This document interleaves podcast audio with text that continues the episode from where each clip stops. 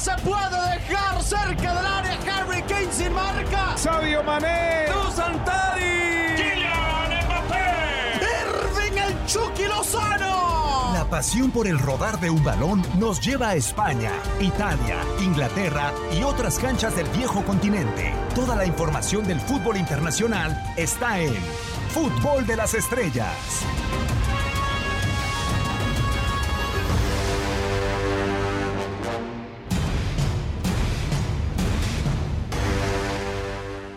¿Cómo están? Un placer saludarlos. Bienvenidos a una nueva emisión del eh, podcast de Fútbol de las Estrellas con eh, mucho por platicar en un tramo importante de la temporada del fútbol europeo. Quien les saluda, Diego Peña, en este micrófono con un tridente que, según decían fuera del aire, ya tenían rato sin coincidir.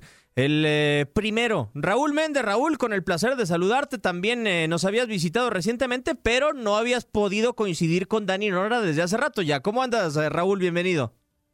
Bien, bien, un gusto saludarte, Diego. También a un fuerte abrazo a Dani. Ya tenía un buen rato, no, no, no puedo ni acordar de cuándo fue la última vez que coincidí con, con ambos, pero un gusto saludarlos. Igualmente, Dani Nora, con el eh, placer de saludarte, uno de los habituales y como él lo pidió, el zorro libanés. Bienvenido, Dani. Qué bien queda, qué bien queda y más y más cuando ese equipo está ganando. Raúl, el gusto enorme de saludarte. Te refresco, la última fue una fase de grupos Liverpool visitando a la Estrella Roja en Belgrado, eh, por allá lejos. O sea, no nada más te basta la memoria, no nada más le basta la memoria a Raúl para acordarse de los juegos, sino también de cuándo coincide con alguien. Sí, no, está, está cañón, ¿eh, Dani? Pero yo, yo creo que ya habrán pasado unos dos años de, de aquel encuentro. Sí, sí, sí, sí, sí, sí, sí, es que fue un muy buen partido, la verdad, ¿eh? Porque había público y mira que público en Belgrado termina marcando una noche muy intensa de Champions. Un ir y venir, Raúl, constante dentro de la Liga de España. Hoy, para ti es la liga eh, a la que le pondrías todavía interrogante para encontrar el, campeón por los seis puntos que tiene el eh, Barcelona de distancia con el Atlético, y mejor dicho, los cuatro del Barcelona con el Atlético y los seis del Real Madrid. ¿Es la única que tendemos que esperar cómo se va a definir? Mm, sí, no, o sea, sí, porque eh, digamos que es muy cambiante y conforme ha ido avanzando esta liga, nadie daba algo por el Barcelona, por la crisis institucional que este equipo todavía la padece, pero que también se había extendido a lo deportivo, por todo el misterio sobre el futuro de Messi, porque eh, no tenía otro delantero que pudiera acompañar al argentino, o sea, había muchas dudas en, en el Barcelona, ¿no? Y el Atlético de Madrid, pues ya casi casi le estaban dando la liga, porque llegó a tener incluso hasta una ventaja de doble dígito, el Madrid se desmoronaba con tantas lesiones y ahora, eh, por otro lado, pues no podemos definir cuál de los tres es el que se va a quedar con la liga, ¿no? A estas alturas, cuando viene ya el último tramo de la liga, decía Luis Aragonés, que generalmente la liga se define en las últimas 10 jornadas y justamente estamos por llegar a, esa última frontera y no porque al final pues a pesar de la baja, sobre todo del Madrid y del Barça, pues equipos que habían venido creciendo y que hoy tenían la gran oportunidad de acercarse, o sea, ya no digas de pelear por el título, pero por lo menos de estar ahí metidos, como un Sevilla, por ejemplo, como un Villarreal que pues, se, han, desplomado. Entonces creo que del otro lado no me sorprende porque siguen siendo los tres de toda la vida, el, el Barcelona, el Real Madrid y el Atlético de Madrid. Sí, de acuerdo. Acá lo increíble, Dani, es eh, empezamos a hablar o tenemos este tema el día de hoy porque el Atlético de Madrid nos lo ha facilitado, ¿no? Nosotros estábamos haciendo las cuentas, tiene ocho de diferencia más tantos juegos por jugarse, Eh, tiene nueve de diferencia más tantos juegos por jugarse. Eh, al Atlético le valió de muy poco esos partidos pendientes y, sobre todo con el resultado más reciente que es en contra del Getafe, ¿no? O sea, cuando uno esperaría que hubiera caído contra el Athletic de Bilbao, cuando parecía que había pasado lo peor con el equipo de Diego Pablo Simeone, una caída insospechada en contra del eh, Getafe, o por lo menos eh, ceder puntos en empate. Sí, y es algo que no se podía permitir el equipo de Simeone justamente cuando ya a esta altura del campeonato todos los equipos están emparejados en puntos, porque en alguna parte, como casi en la gran parte de esta liga española, era difícil medir realmente eh, para qué iba a estar cada quien, porque cuando uno tenía que hacer cuentas entraba también en el, en el campo de la especulación, eh, y la verdad es que cuando ya estamos todos parejos, pareciera que se le puede escapar al, al Atlético, pero no tanto por el juego del Atlético, sino porque el Barcelona se ha quedado, al igual que el Atlético, sin una competencia europea, eh, con el único foco de la liga, en donde, en donde huelen sangre, en donde huelen a un rival que ha ido desinflando con el paso de las jornadas, que quizás transmite también mucha inseguridad y esto lo hemos comentado también en infinidad de ocasiones. Esa estrategia del partido a partido le ha servido mucho a Simeone y la entendemos a la perfección, pero también de alguna manera eh, exteriorizar eso, eh, el, el, del equipo pobre, el del equipo eh, marginado, el del equipo que está por la hazaña y por el milagro, puede llenar también al jugador de inseguridad en algún punto, porque ni siquiera cuando tuvo una ventaja muy amplia en la liga, el técnico se atrevió a ir más allá desde el discurso. Eh, y, de alguna manera termina siendo víctima siempre de su propio discurso el equipo de Simeone porque acaba de demostrar que realmente no está para dos competencias. Y yo creo que, aunque es una frase hecha, para ganar la liga lo mejor que le ha pasado es quedarse fuera frente al Chelsea. Yo creo que eso de alguna manera le va a servir realmente como, como un golpe moral importante, como un reseteo a este equipo de que, de que se vea ahora en la urgencia y en la necesidad de sacar al frente una liga que igual tiene muy favorable por los puntos que tiene de ventaja, que, que si bien se han achicado, siguen siendo importantísimos en esta recta final. Sí, totalmente de acuerdo. Una, una recta final que tiene el atenuante, como bien lo decías, eh, Raúl, el proyecto deportivo en el eh, Fútbol Club Barcelona, ¿no? La llegada de Joan Laporta, más allá de la eliminación en, en Champions League, parece que pone a sonreír a algunos socios, que parece que da tranquilidad, que amaina la, la tormenta en el eh, cuadro de la, de la ciudad condal. Y, y bueno, salvo tu mejor opinión, hoy creo que el Atlético de Madrid es el que constantemente, semana a semana, nos regala episodios en donde la presión le aumenta, ¿no? Termina creciéndole, incluso esta semana con la eliminación en contra del Chelsea y las críticas al juego de Diego Pablo Simeone. Sí, sí, sí, es que, digo, resumiendo un poco lo que ya, ya hemos platicado, también lo, tocaba eh, el propio Dani, es que yo creo que en la conclusión este Atlético de Madrid pues sigue teniendo estos sueños de grandeza, esta pretensión de estar entre lo mejor de no solamente de España sino de Europa, pero al final sigue jugando como como tipo chico. Y, me, me desconcierta un poco porque Simeone en los últimos días, por un lado, señalaba que eh, esas ventajas que solía sacar el Atlético de Madrid de un gol y que en automático se echaba para atrás el equipo. Él decía que era ya una condición natural del Atlético que metía un gol y sistemáticamente la reacción era tirarse para atrás y defender esa ventaja. Pero después decía que con los jugadores que tiene no puede tener la misma solidez defensiva que en años anteriores, porque son jugadores que piensan más en atacar que en defender. Entonces no encuentran un punto medio de, este Atlético, la idea del Cholo que va por encima de, de cualquier eh, jugador que pueda tener en condiciones ofensivas pensando en que el Atlético podría jugar de otra forma teniendo a Joao Félix, a Suárez, a Correa, a Llorente, a Coque, a Saúl pero por otro lado esa solidez defensiva que tiene el Cholo cuando ha tratado de, imponerla ni siquiera la hemos visto, ¿no? O sea, ha sido un equipo vulnerable, Obla que en esta temporada me parece eh, un, un, arquero común y corriente, cuando en otras temporadas las intervenciones de Obla habían sido determinantes para triunfos del Atlético y hoy, balón que va a portería, pues ya no esperas una parada espectacular de Obla, ¿no? Hoy, eh, uno de los goles que recibe precisamente en la vuelta contra Chelsea creo que pudo haber hecho más eh, el esloveno, pero ahí sí me iría directamente con Simeone porque hoy dispuso de un presupuesto muy alto, el mayor de su historia, es cierto que todavía está por debajo de los grandes en, Europa, pero creo que el Atlético de Madrid al final sigue siendo víctima de ese historial derrotista que, que le acompaña.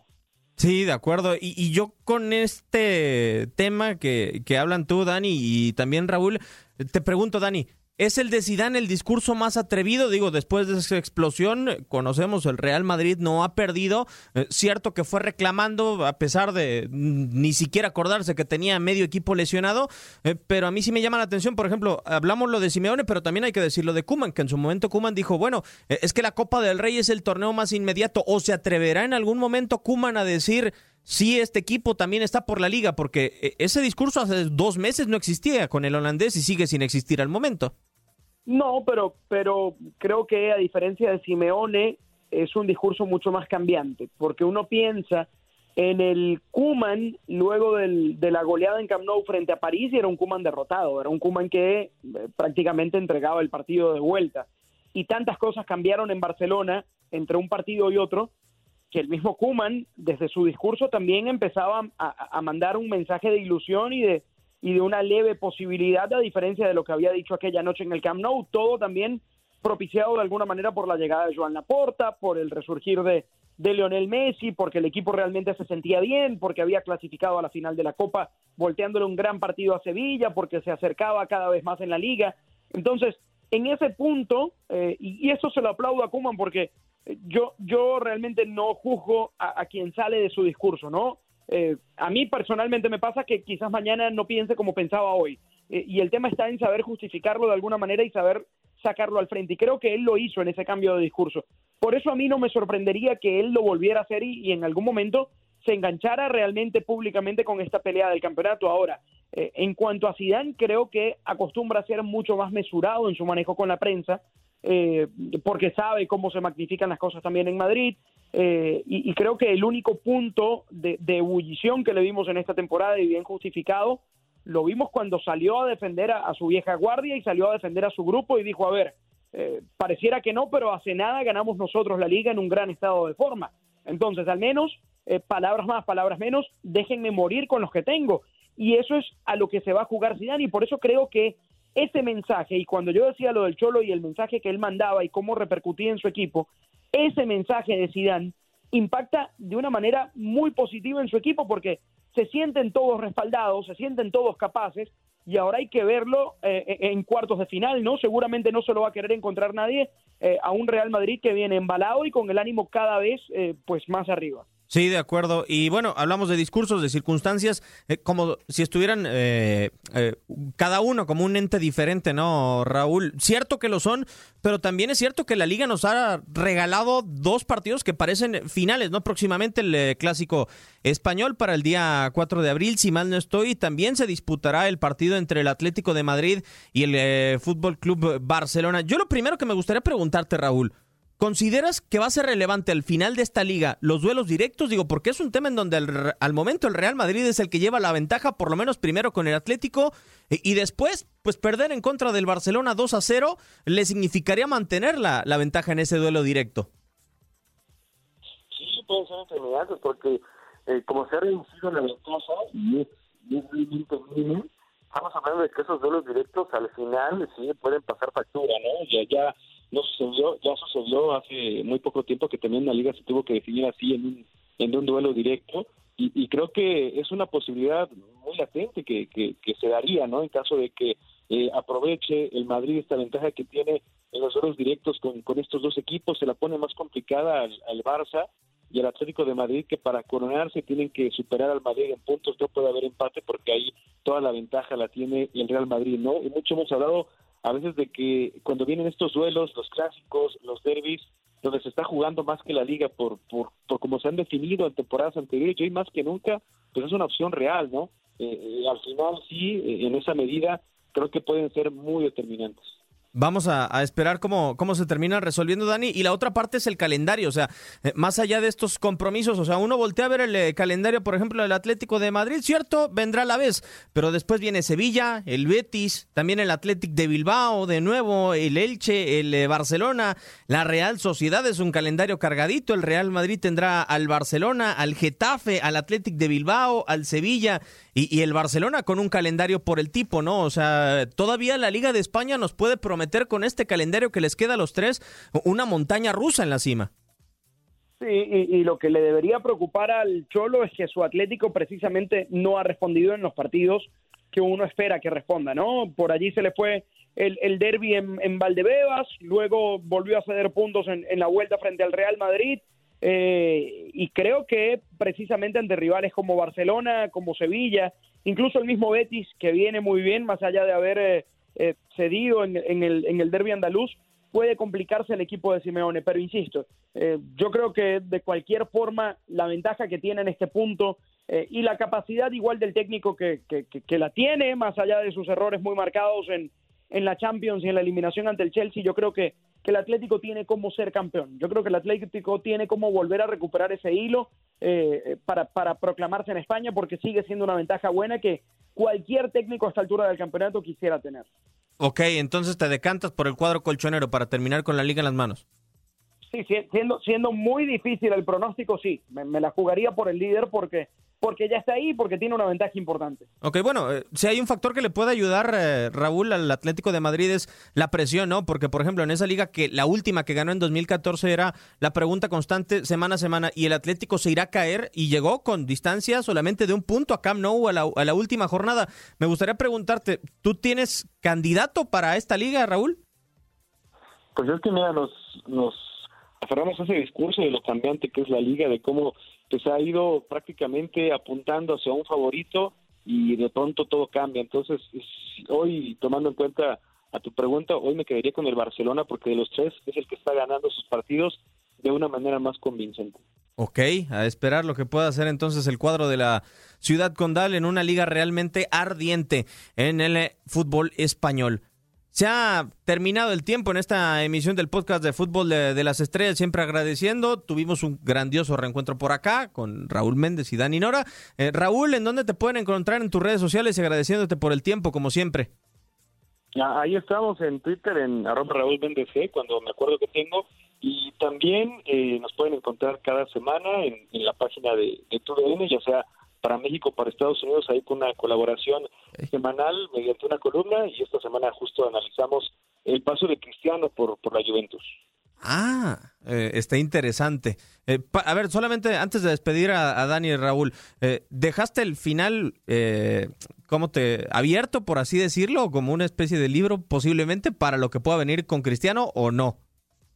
Ah, léela, digo, ya cuando la publique no sé si ya está disponible, pero es okay. de Cristiano. Ok, perfecto. Eh, la verdad es que me la voy a chutar. Dani, ¿en dónde te pueden encontrar en, eh, en redes sociales? Y gracias por tu tiempo arroba cantogoles en Twitter y en Instagram y voy directamente a ver qué dijo Raúl de Cristiano, ¿eh? porque es un tema apasionante. Sí, la verdad, y no sé si para el próximo verano se vaya a convertir eh, de, columna a novela y de mil y un cosas. Arroba la mano del Diego para que esté en contacto con nosotros. Les agradecemos por habernos sintonizado en este podcast de Fútbol de las Estrellas.